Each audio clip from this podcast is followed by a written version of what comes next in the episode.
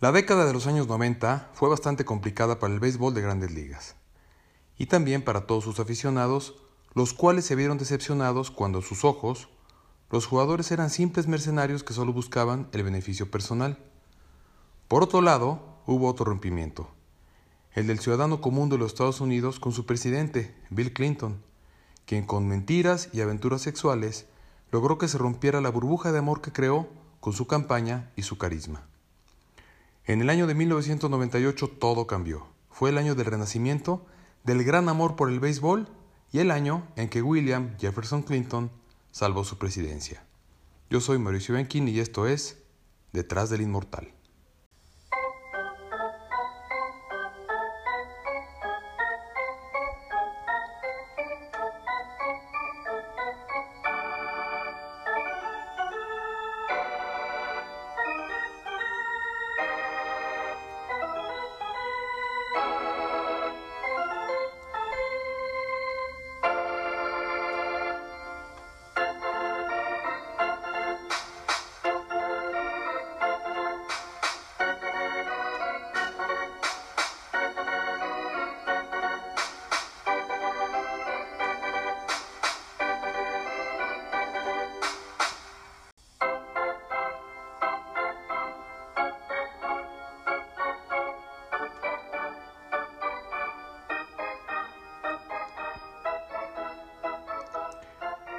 La década de los 90 fue sumamente complicada para las grandes ligas de béisbol en los Estados Unidos.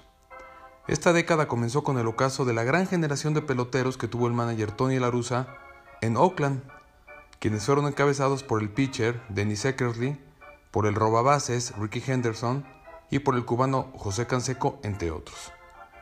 En 1990, los Rojos de Cincinnati derrotaron sin problemas a Oakland en cuatro juegos en la Serie Mundial. En la Serie Mundial de 1991 apareció el equipo de los Bravos de Atlanta y su manager Bobby Cox. En siete juegos perdieron la Serie Mundial con aquellos mellizos de Minnesota del manager Tom Kelly, que contaba con estrellas como Kerry Pocket, Chuck Knobloch, Mike Pagliarulo y Ken Erbeck, entre otros. Durante el juego número 7, en el Metrodomo de Minneapolis, el abridor de los mellizos, Jack el Gato Morris, lanzó un juego de tan solo 7 hits y con una pizarra de una carrera a cero, los mellizos se coronaban en esa serie mundial. Para 1992, nuevamente los Bravos de Atlanta aparecieron en el Clásico de Otoño, esta vez para enfrentar a los Azulejos de Toronto, equipo que era manejado por Cito Gastón. Para este año, Atlanta contaba con el staff de picheo más efectivo de todas las ligas mayores, encabezados por John Smoltz y Tom Glavine. Aún así, en seis juegos, Toronto ganaba la serie con un equipo espectacular, con jugadores como Roberto Alomar, Pat Borders, Joe Carter y David Winfield. En 1993 fue el año de la consolidación de los Azulejos de Toronto, equipo que ya contaba en sus filas con el veterano Ricky Henderson. Este año vio una serie mundial en la que Paul Molitor brilló intensamente y fue nombrado jugador más valioso. Toronto ganaba la serie cuatro juegos a dos contra unos poderosos Phillies de Filadelfia manejados por Jim Fregosi. Hasta ese momento, las grandes ligas funcionaban bien, con jugadores brillantes y franquicias constantes y ganadoras. Sin embargo, llegaría el año de 1994, el año de la huelga. Corría el mes de agosto de 1994, cuando los dueños de los equipos de grandes ligas intentaron evitar la inflación que ya se sufría en el deporte y propusieron un tope salarial muy parecido al que tiene la NFL. Comenzaron con las negociaciones con la Asociación de Jugadores, que vio con el tope salarial muchas amenazas a las garantías que tenían dentro de la agencia libre y el arbitraje salarial. Acordaron entonces comenzar una huelga el 12 de agosto, siempre pensando que sería relativamente sencillo de resolver y que la temporada continuaría sin mayor dificultad. Sin embargo, las conversaciones no llegaban a ningún acuerdo, y después de un mes, el 14 de septiembre, Grandes Ligas anunciaba que los playoffs quedaban suspendidos.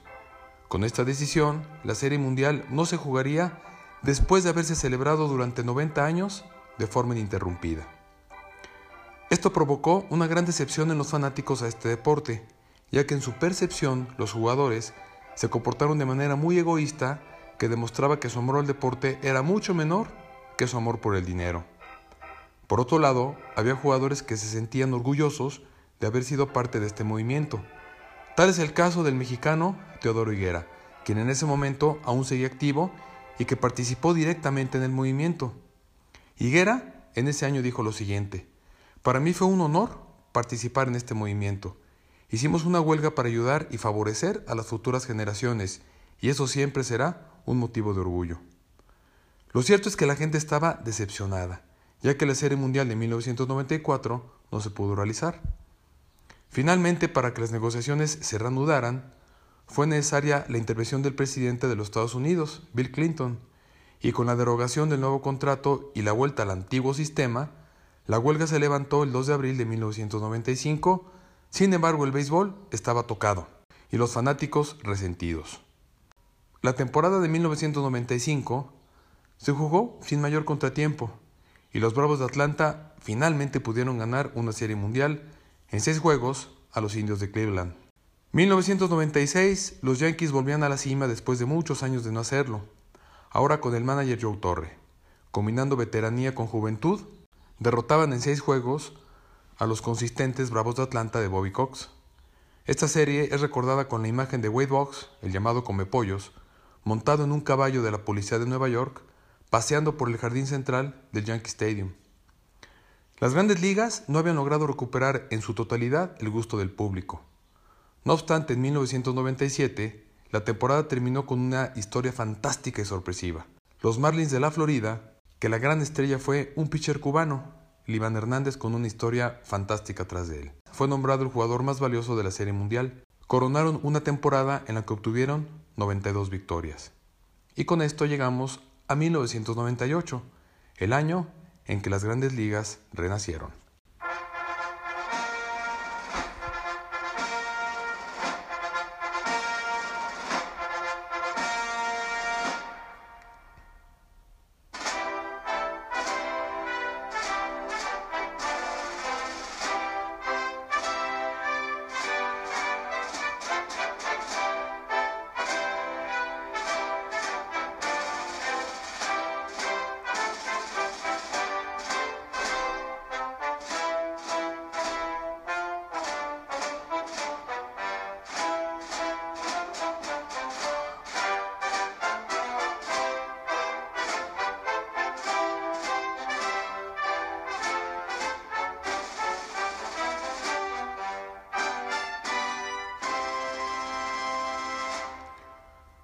William Jefferson Clinton era en ese momento el presidente número 42 de los Estados Unidos.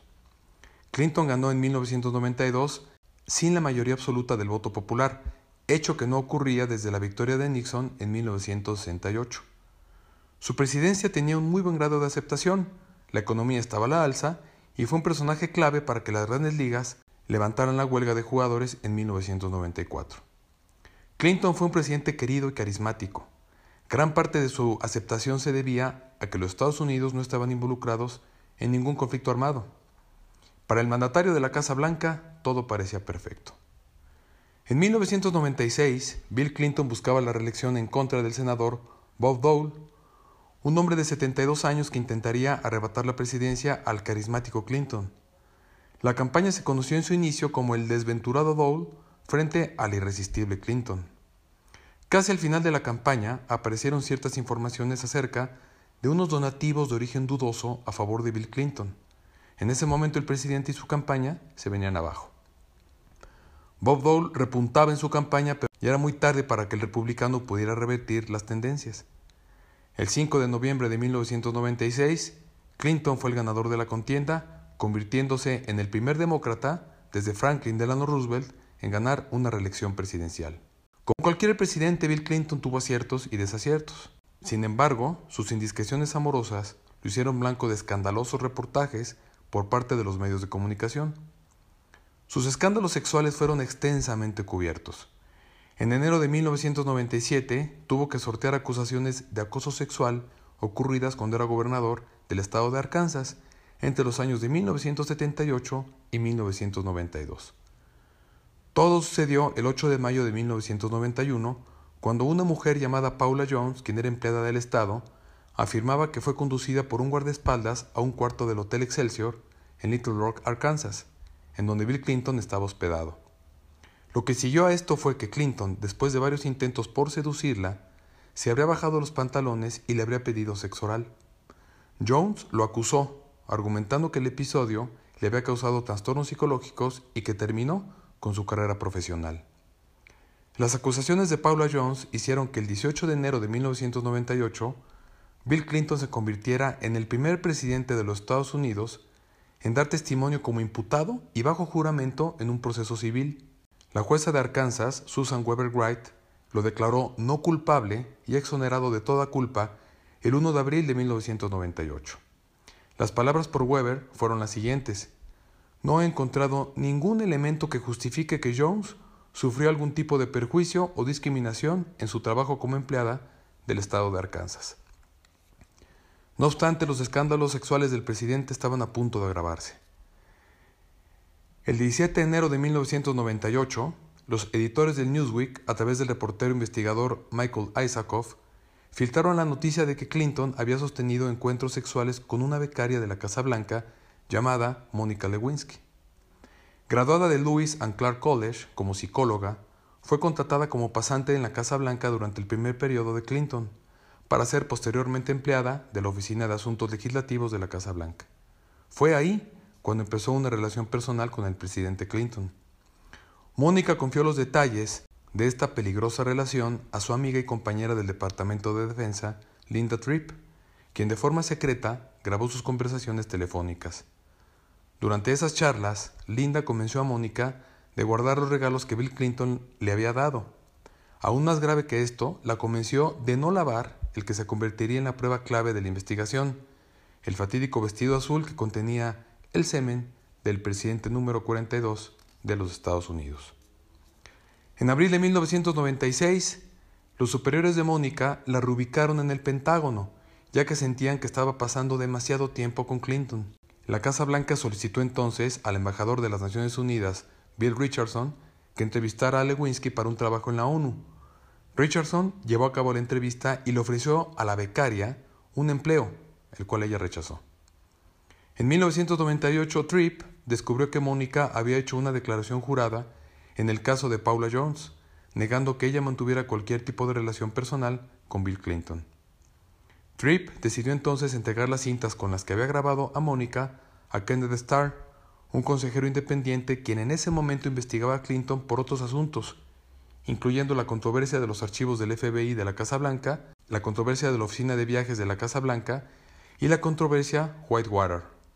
Esta última buscaba encontrar las verdaderas inversiones del Estado de Bill y Hillary Clinton y sus asociados, Jim y Susan McDowell, en la Whitewater Corporation, un proyecto fallido en los 70s y 80s. Además de Kenneth Starr, Tripp reportó estas conversaciones al agente literario Lucian Goldberg, en otoño de 1997, Goldberg comenzó a hablar con Michael Isaacoff del Newsweek. Cuando la presión fue demasiado difícil de controlar, Clinton fue llevado ante el gran jurado y sus palabras fueron las siguientes. Depende de cuál significado de es es. No hay una relación sexual, una relación sexual impropia o cualquier otro tipo de relación impropia.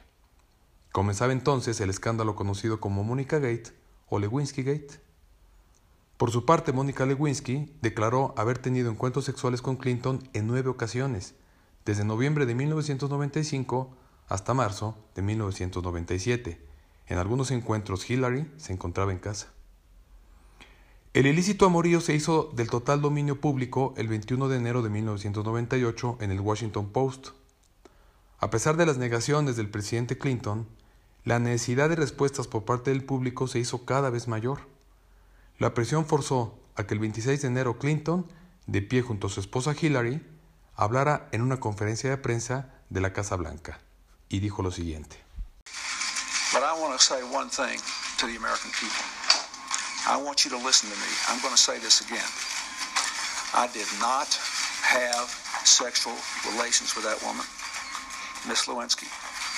I never told anybody to lie, not a single time, never. These allegations are false, and I need to go back to work for the American people. Thank you. He turned his back on questions as the First Lady followed, applauding. Básicamente Bill Clinton decía lo siguiente. Ahora tengo que regresar a trabajar en mi discurso del Estado de la Unión. Ya trabajé en él bastante tarde la noche pasada, pero quiero decir una cosa al pueblo americano y quiero que me escuchen. Voy a decir esto de nuevo. Yo no tuve relaciones sexuales con esa mujer, la señorita Lewinsky. Yo nunca le dije a nadie que mintiera ni una sola vez, nunca. Estas alegaciones son falsas. Y yo necesito regresar a trabajar para el pueblo americano. Gracias. Hillary estuvo con él durante todo el escándalo. Apareció el 27 de enero en el programa Today de la NBC para pronunciar las siguientes palabras.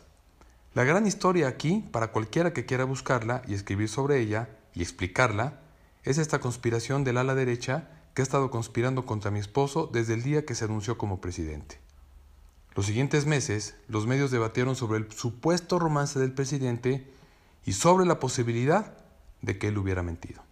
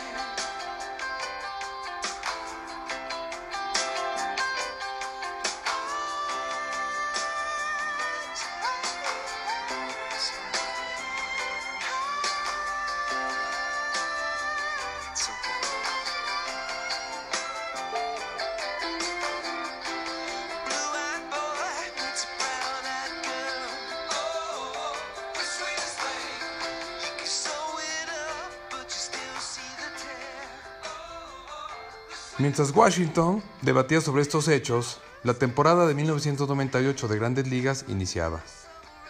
El béisbol iba recobrando sus valores tradicionales y se encaminaba a volver a ser el deporte favorito de las familias americanas.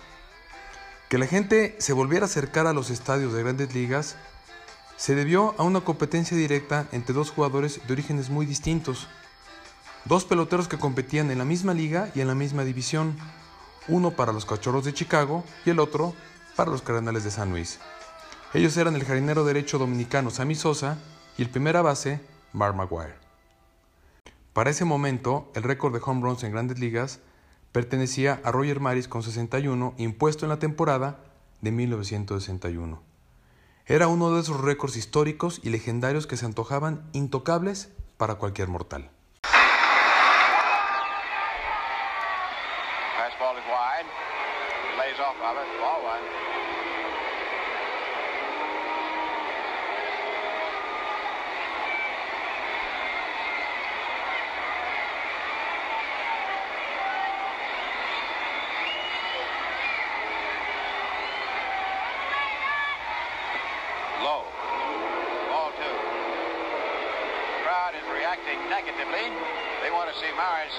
Something he can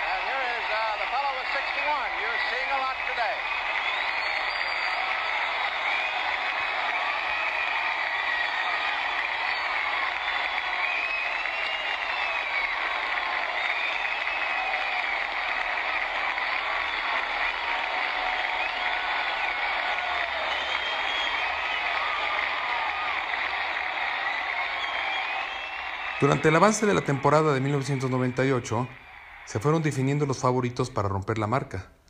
Al principio, los ojos estaban puestos en Mark Maguire y en el superestrella Ken Griffey Jr. Para el mes de mayo cada uno tenía 27 y 19 home runs respectivamente. En junio, las cosas para Sosa comenzaron a cambiar, y a pesar de que arrancó ese mes con tan solo 13 home runs, había conectado ya 20 antes de llegar a julio, con lo que llegaba a un total de 33 home runs. En ese momento Griffey Jr. tenía también 33 y Maguire contaba con 37. Para el mes de agosto, Mark Maguire había conectado 46 por 44 de Sosa y 41 de Ken Griffey. La temporada de grandes ligas cobraba vida y la gente comenzaba a acercarse de nuevo al béisbol. Los estadios estaban otra vez llenos de seguidores del deporte y el inalcanzable récord de Roger Maris estaba en peligro de caer. Mientras tanto, a finales de julio, Mónica Lewinsky recibió protección de testigo a cambio de un testimonio en el gran jurado acerca de sus relaciones con el presidente Bill Clinton. Es aquí cuando ella entregó el revelador vestido azul con el semen conservado en su tela. De él se pudo obtener evidencia de ADN que confirmaba, a pesar de las negaciones de Clinton, que el presidente y la becaria habían sostenido una relación sexual. Con esta evidencia, Starr concluyó que, en su declaración bajo juramento, el presidente Bill Clinton había cometido perjurio. El 17 de agosto de 1998, Clinton admitió ante el gran jurado que había tenido una relación física impropia con Mónica Lewinsky. Ese día admitió su relación a través de la televisión, calificándola como una relación que no era apropiada. Clinton después declaró, Yo pensé que la definición incluía cualquier actividad por mí, en donde yo, que era el sujeto, tenía contacto con las partes del cuerpo, que habían sido explícitamente listadas con la intención de satisfacer o despertar el deseo sexual de cualquier persona. En otras palabras, Clinton negó que hubiese tenido contacto con cualquier parte del cuerpo de Mónica Lewinsky y declaró que la definición acordada de relaciones sexuales incluían dar sexo oral, pero excluían recibirlo. El escándalo en Washington crecía al mismo ritmo que el entusiasmo en los estadios por la carrera sin tregua por la marca de home runs. Estas dos historias, paralelas y contrastantes, se escribían día a día, por lo que el béisbol y el escándalo presidencial ocupaban muchas horas de televisión y radio y muchos centímetros de prensa escrita. El país estaba dividido con ambas historias, ocupando la mente de la gran mayoría de estadounidenses. Uno de los principales encantos que tienen las historias deportivas es su gran similitud con los hechos reales de la vida. Incluso hay ocasiones en las que la vida parece imitar al deporte. Una de estas historias maravillosas sucedió el mes de septiembre, cuando Mark Maguire conectó cuatro home runs en sus dos primeros juegos en contra de los Marlins de Florida, llegando así a 59 por 56 de Sammy Sosa. El 5 de septiembre, Mark Maguire llegaba a 60 home runs, solo uno por detrás del récord, y por si fuera poco, tenía por delante dos partidos en casa en contra de los Cachorros de Chicago con Sammy Sosa. Para ese momento ya no eran solamente los norteamericanos los que seguían esta historia, era el mundo entero el que estaba pendiente de quién sería el que rompería la marca legendaria de Roger Maris. El 7 de septiembre, Mark Maguire conectaba un batazo de 430 pies al lanzador derecho de Chicago, Mike Morgan, y se convertía en el primer jugador de grandes ligas que llegaba a 61 home runs en una sola temporada desde 1961. Sin embargo, fue el 8 de septiembre, el día que pasó a la historia del béisbol.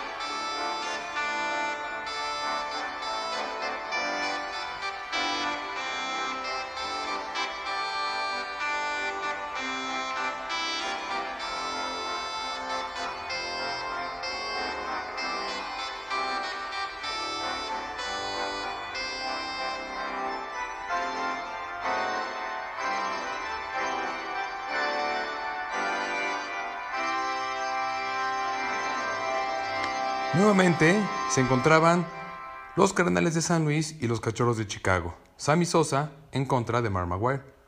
Para ser honestos, a nadie le interesaba en ese momento quién era líder de división o favorito para llegar a playoffs. Las miradas de millones estaban en los bats de estos dos jugadores. El escenario fue el Bush Stadium en San Luis, Missouri, un parque de más de 57 mil personas que tenía entre sus asistentes esa noche, aparte de la familia de Roger Maris.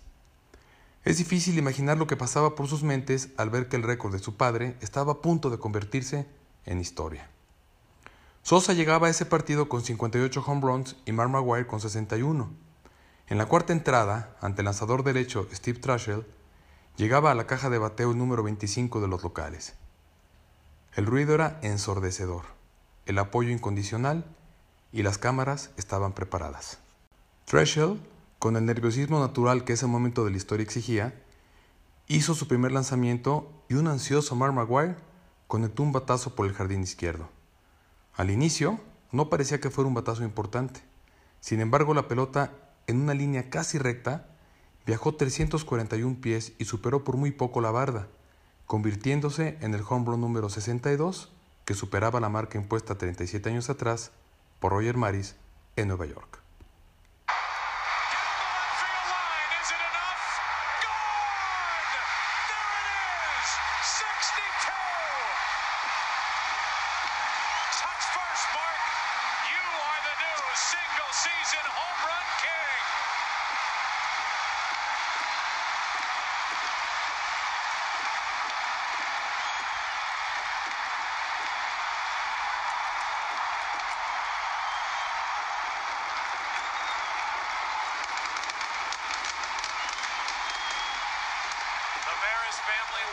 From their seats. And now here comes Sammy Sosa in to congratulate Mark McGuire. What a classy move. Two men from completely different backgrounds with this home run chase. It's Mark McGuire who gets to the top of the mountain first. Home run number 62 in the Cardinals' 145th game of the year.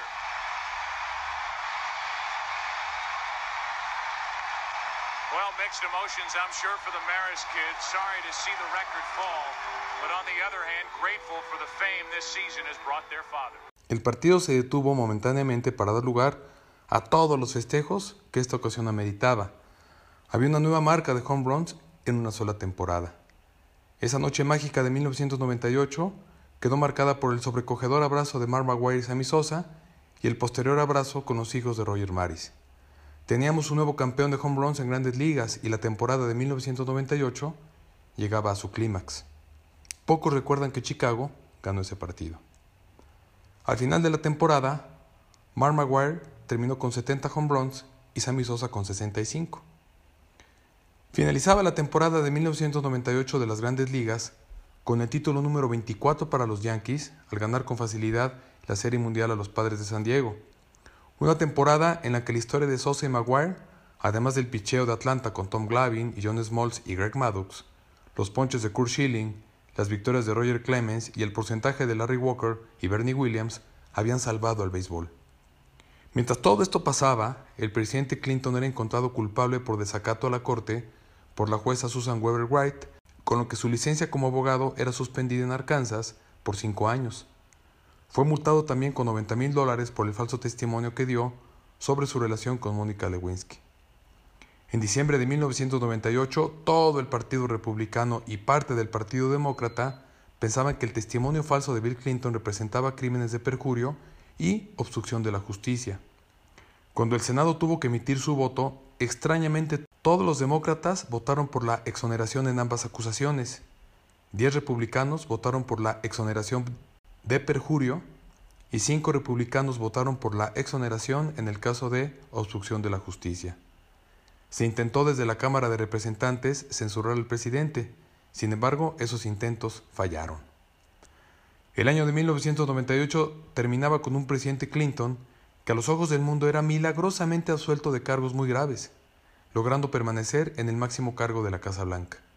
El béisbol a su vez también renacía después de una crisis en la que se mantuvo durante casi cinco años, recuperando la pasión de los aficionados en todo el mundo al ver una emocionante competencia entre dos jugadores por el récord de Roger Maris.